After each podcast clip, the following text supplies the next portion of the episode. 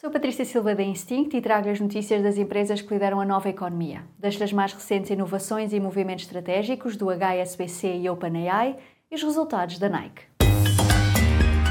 The Big Ones. O banco HSBC lançou no Reino Unido a Zing, uma aplicação focada em pagamentos internacionais que está disponível para todos, mesmo para quem não é cliente do banco. Com um cartão de débito associado, a app permite guardar dinheiro em 10 moedas diferentes, realizar pagamentos no estrangeiro com baixas comissões e fazer transferências internacionais em mais de 30 moedas. Este ano, o HSBC pretende lançar a Zing em mais países europeus, criando um concorrente a empresas de fintech como o Revolut.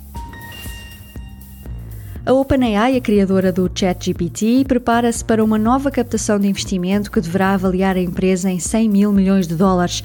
Com esta valorização, a OpenAI torna-se a segunda startup mais valiosa dos Estados Unidos, apenas atrás da SpaceX, e também uma das startups mais valiosas do mundo.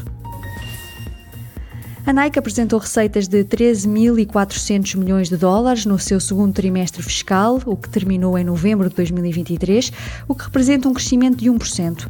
O lucro aumentou 23% para os 1.580 milhões de dólares.